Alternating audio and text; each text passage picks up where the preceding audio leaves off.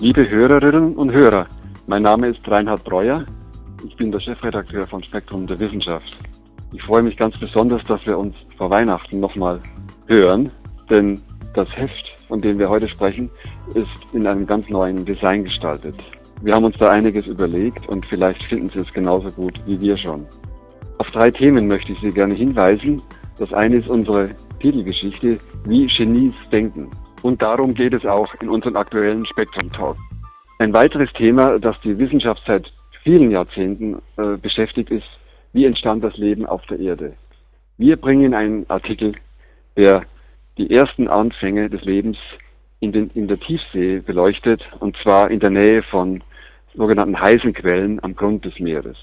Und das dritte Thema stammt aus der Kosmologie. Die Astronomen beschäftigen sich seit einiger Zeit mit der sehr frühen Phase des Kosmos, als noch gar keine Sterne und Galaxien entstanden sind. Und in dieser Phase, wo das Weltall noch buchstäblich völlig dunkel ist, noch kein Lichtstrahl den Weltraum durchdringt, das erkunden jetzt die Astronomen mit neuen Riesenteleskopen, um die ersten Spuren der Galaxien und Sterne zu finden. Und damit übergebe ich an unsere Moderatoren. Vielen Dank für die Einleitung an Herrn Breuer. Ich bin Arvid Lai für Spektrum Talk. Und vor Weihnachten ist so einiges anders. Zum einen bin ich heute solo am Mikrofon. Zum anderen erscheint diese Episode verfrüht, analog zum aktuellen Heft. Um den Jahreswechsel beschäftigen wir uns dafür mit einem kleinen Jahresrückblick der Redaktion. In Episode 13 erwarten Sie neben dem Expertenhirn Nachrichten. Zum einen aus der Vergangenheit, wie immer 50 und 100 Jahre alt, und natürlich Aktuelles. Wir beginnen elitär mit den Gehirnen von Schachprofis. Ich habe mich darüber mit Spektrum-Redakteur Gerhard Trageser unterhalten. Herr Trageser, warum Schachprofis? Nun ja, echte Genies sind eher dünn gesät und sie werden kaum bereit sein, sich von Kognitionswissenschaftlern gründlich durchleuchten zu lassen. Außerdem fällt es unter Umständen schwer, ihre Kompetenz objektiv zu beurteilen.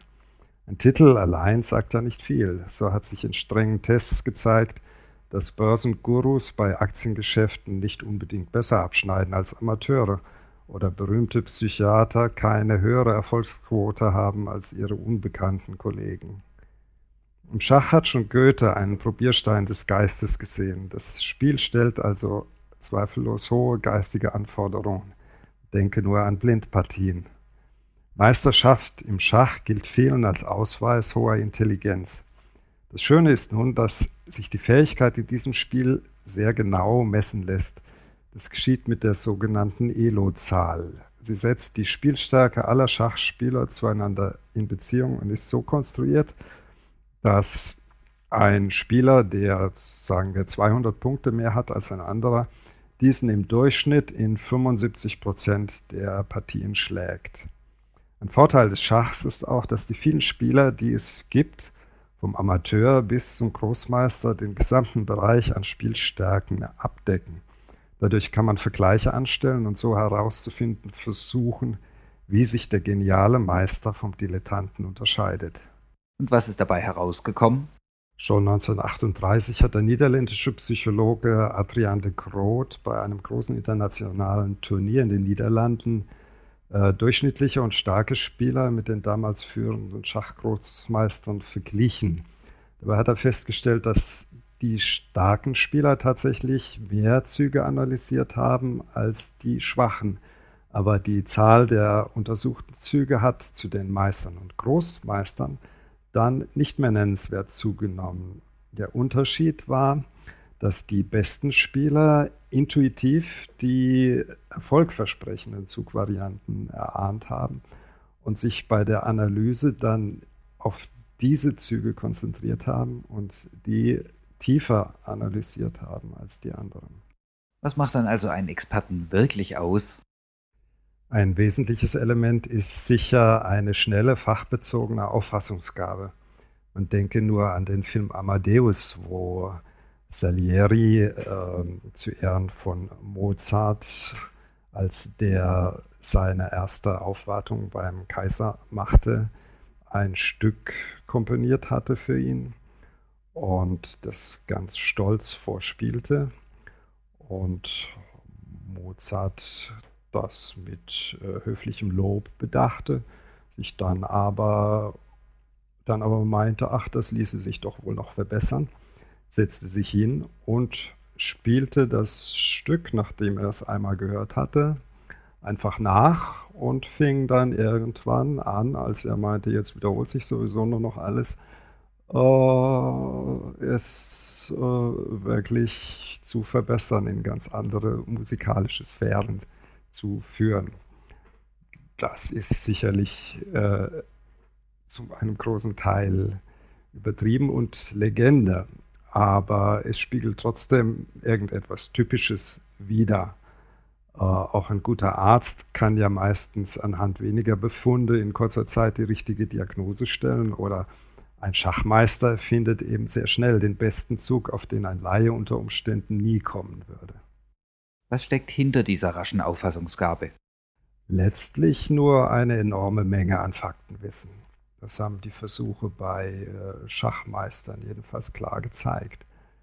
Auch im Jahr 1938 hat der schon erwähnte de Groot äh, Laien und Schachmeister Schachstellungen, die sie kurz betrachten durften, aus dem Gedächtnis reproduzieren lassen.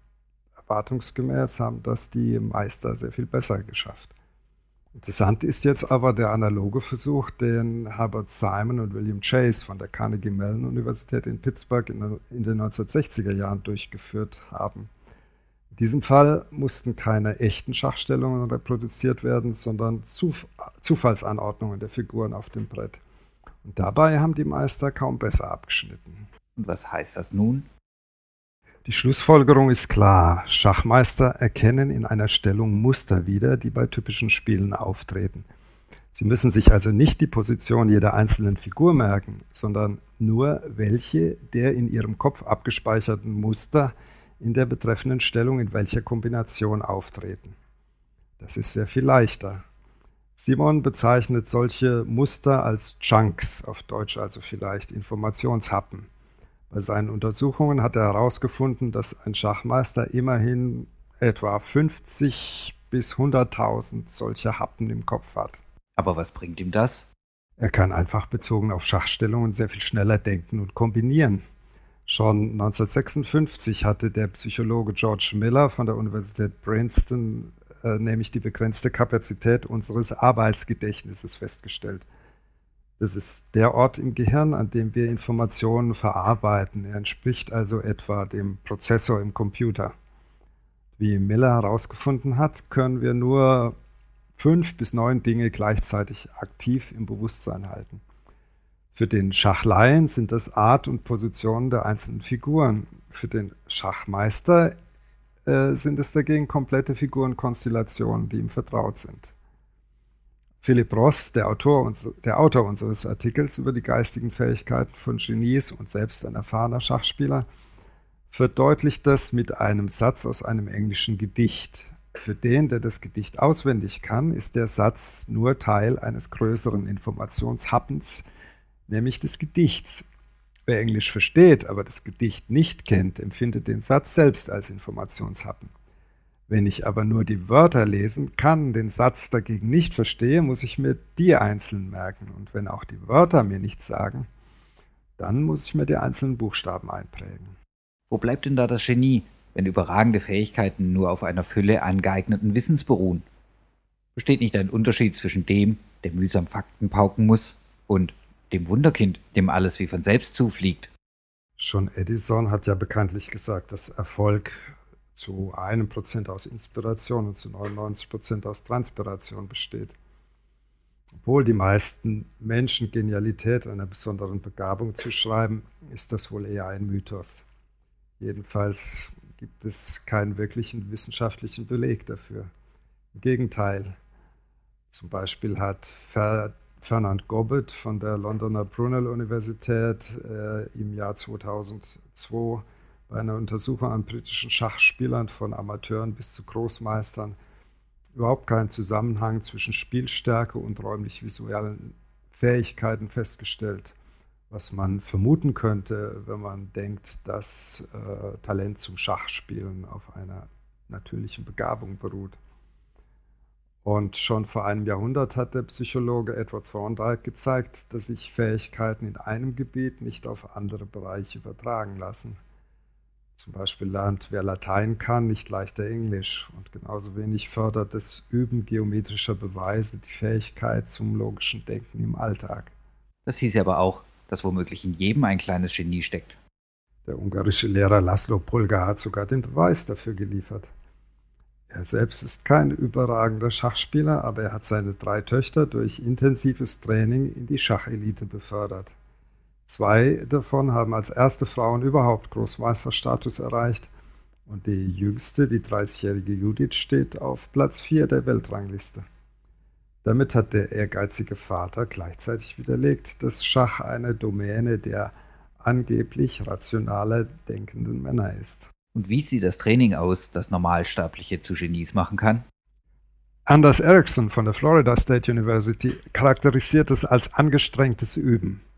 Darunter versteht er, sich beim Training immer neue Ziele zu setzen, die das erreichte Niveau gerade ein wenig übersteigen.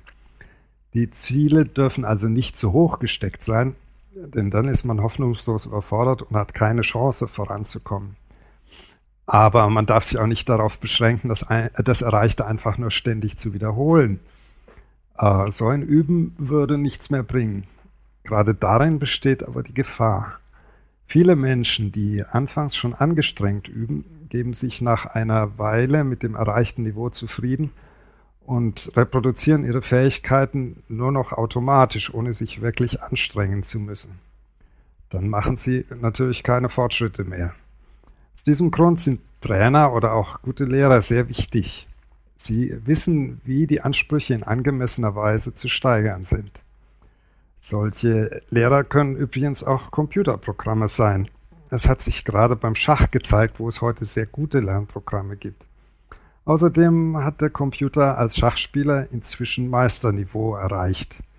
Dadurch können aufstrebende Schachnovizen sich heute nach Belieben mit äh, Gegnern höchster Spielstärke messen, die für frühere Generationen einfach unerreichbar waren.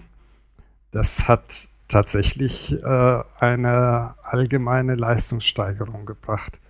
So war es 1958 noch eine Sensation, als Bobby Fischer mit nur 15 Jahren Großmeister wurde Sergei Kajakin aus der Ukraine hat es kürzlich mit zwölfeinhalb Jahren geschafft. Nur hat davon niemand mehr groß Notiz genommen. Aber wenn angestrengtes Üben als Schlüssel zur Genialität reicht, dann muss man sich doch fragen, warum anscheinend so wenige Menschen Genies werden. Naja, angestrengtes Üben fällt natürlich nicht leicht. Vor allem ab einem bestimmten Niveau kann es zur Plackerei werden. Das heißt, man braucht eine entsprechende Förderung. Bei den Polga-Schwestern und in etlichen anderen Fällen, vermutlich auch bei Mozart, waren es Vater oder Mutter, die als treibende Kraft dahinter standen. Aber auch Erfolg ist ein großer Motivator. Deshalb gibt es gerade beim Wettkampfsport, und da muss man Schach ja dazu rechnen, ein sehr hohes Spitzenniveau. Hier kann der Einzelne auf jeder Stufe der Erfolgsleiter seine Leistung mit der von anderen messen und sich so Erfolgserlebnisse holen, die ihn zu weiteren Anstrengungen motivieren.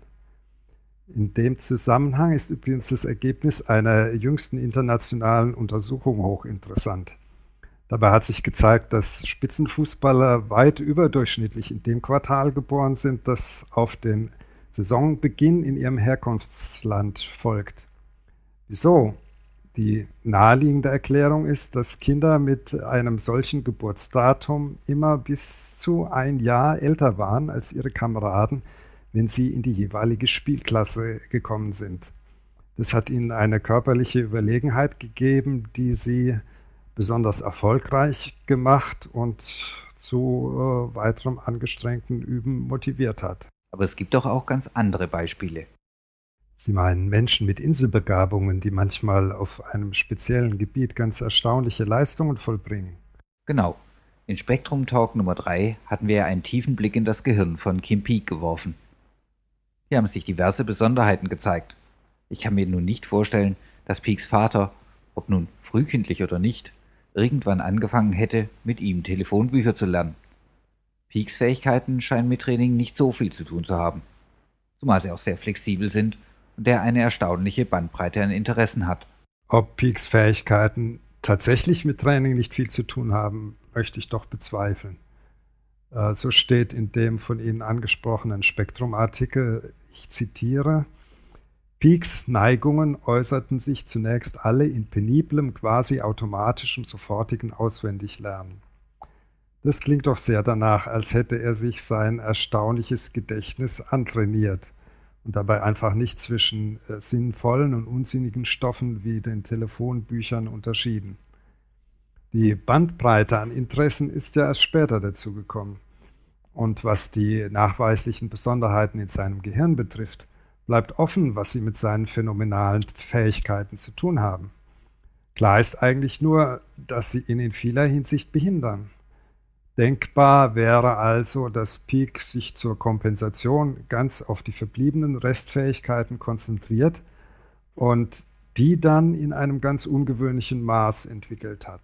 Widersprechen dem nicht die Untersuchungen des australischen Neurologen Alan Snyder, der per transkranialer Magnetstimulation auch in ganz normalen Hirnen wie Ihrem und meinem am Savant-Regler dreht, weshalb wir dann möglicherweise kurzfristig besser zeichnen können oder ein besseres Gedächtnis entwickeln. Das tut er ja, indem er bestimmte Gehirnareale über das Magnetfeld hemmt. Die Ergebnisse von Snyder wurden in der allgemeinen Presse wahnsinnig aufgebauscht. Wenn man sich die Originalveröffentlichungen ansieht, sind die Effekte alles andere als spektakulär. Meiner Ansicht nach lässt sich sogar bestreiten, dass zum Beispiel die Zeichnungen nach der Stimulation wirklich besser waren. Außerdem sind die Effekte nur bei vier von elf Versuchspersonen überhaupt aufgetreten. Aber der Streit darüber, was für überragende geistige Leistungen wichtiger ist, natürliche Begabung oder erworbene Fähigkeiten, im Grunde also die Nature-Nurture-Debatte, wird sicher noch lange wogen. Der Artikel unseres Autors ist da bestimmt nicht der Weisheit letzter Schluss. Und ich gebe zu, dass auch ich gewisse gefühlsmäßige Vorbehalte gegen manche Thesen habe, die mir doch allzu blauäugig vorkommen. Aber die Belege dafür sind schon beeindruckend. Ja, und außerdem sollte man bedenken, dass das Gehirn das bei weitem komplizierteste Organ in unserem Körper ist da kann es eigentlich nicht wundern, dass wir noch sehr wenig davon verstehen, wie es funktioniert und wie wir alle denken, einschließlich der Genies. Ja, aber wir kommen ihm näher, Schritt für Schritt. Vielen Dank, Herr Trageser. Und nun zu den Meldungen aus der Vergangenheit. Vor 100 Jahren begann die bakteriologische Kriegsführung gegen Ratten. Ein Beileger der Allgemeinen Zeitung meldete, in der Bakteriologischen Anstalt der Landwirtschaftskammer für die Rheinprovinz in Bonn wurden Bakterien hergestellt, die mit bestem Erfolge zur Vernichtung von Ratten, Mäusen, Hamstern und Wühlmäusen angewendet worden sind. Wie die Umschau meldete, wurden mit dem Anwachsen des Automobilverkehrs ebene Straßen immer notwendiger. Daher wurde mit dem Via Graph ein Instrument erfunden, das etwaige Fehler grafisch angibt. Es besteht aus einer Art Schlitten mit engen Kufen, der an einem Strick über die Straße gezogen wird. Die Allgemeine Medizinische Zentralzeitung warnte, dass die Übertragung von Krankheitserregern durch das Telefon nicht ausgeschlossen ist, dass diese stattfinden könne, sowohl durch das Mundstück als auch durch den Hörtrichter. Abhilfe schaffe unter anderem ein Telefondesinfektor, der sich in einer Prüfung als durchaus zufriedenstellend erwiesen habe. Das wurde bisher immer für einen Witz von Douglas Adams gehalten. Vor 50 Jahren erlebte der Zuschauer auf der Fotokina erstmals die Illusion, im Film wirklich dabei zu sein. Gezeigt wurde eine Achterbahnfahrt, aufgenommen bei einem Blickwinkel von 128 Grad. Zwölf Jahre nach Kriegsende veröffentlichte das Statistische Bundesamt aufgrund aller verfügbaren Unterlagen neu berechnete Zahlen zu den deutschen Bevölkerungsverlusten des Zweiten Weltkriegs. Deutsche Medizinische Wochenschrift meldet, die Zahl der verstorbenen Angehörigen der Wehrmacht erreicht 3,76 Millionen. Die Verluste, die die Zivilbevölkerung des Deutschen Reiches erlitten hat, sind mit fast einer halben Million zu veranschlagen. Hinzu kommen 1,3 Millionen Menschen, die die Bevölkerung der Ostgebiete des Deutschen Reiches auf der Flucht und bei der Vertreibung verloren hat. Unter den Deutschen, die in Gebieten jenseits der Reichsgrenzen wohnten, sind auf die gleiche Weise rund eine Million ums Leben gekommen. Und nun aktuelle Nachrichten aus der Redaktion von Spektrum Direkt.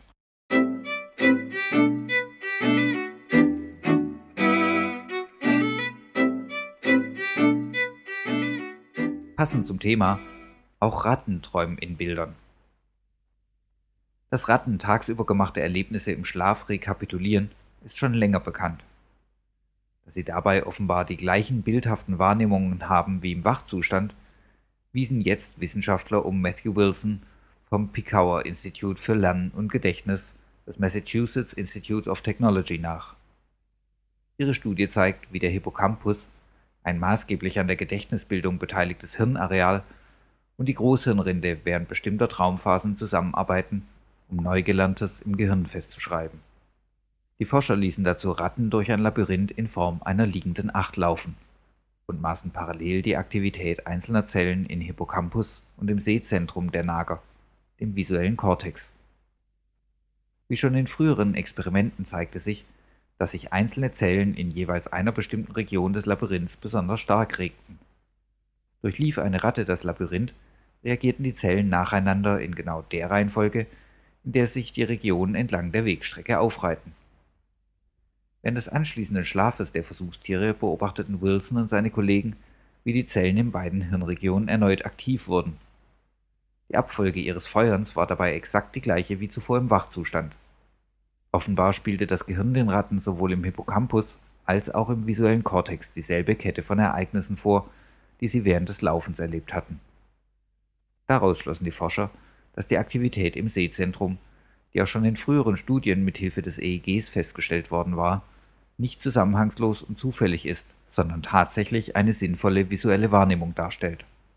Ob dieser Effekt zur Fixierung von Gedächtnisspuren beiträgt oder aber nur als deren Nebenprodukt auftritt, lassen die Forscher offen. Auf jeden Fall zeige sich eine aktive Zusammenarbeit von Hippocampus und Cortex, betont Wilson.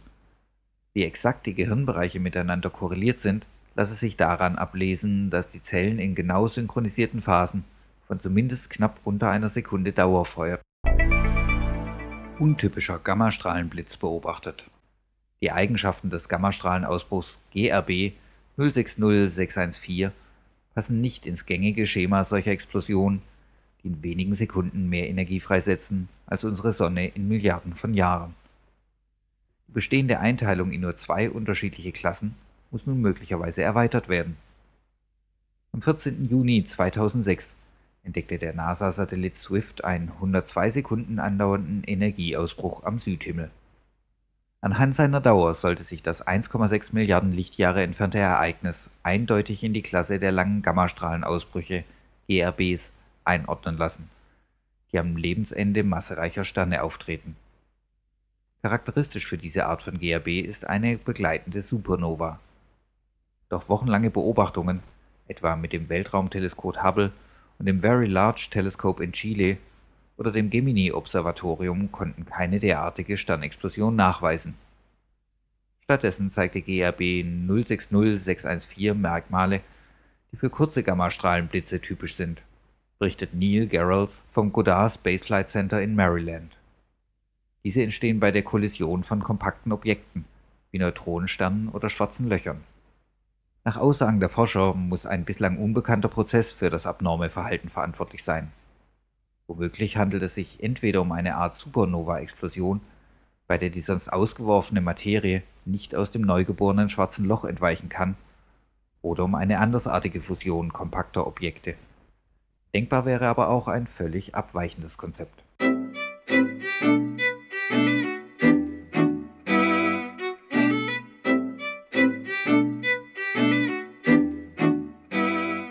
Das war With Live für den Spektrum Talk.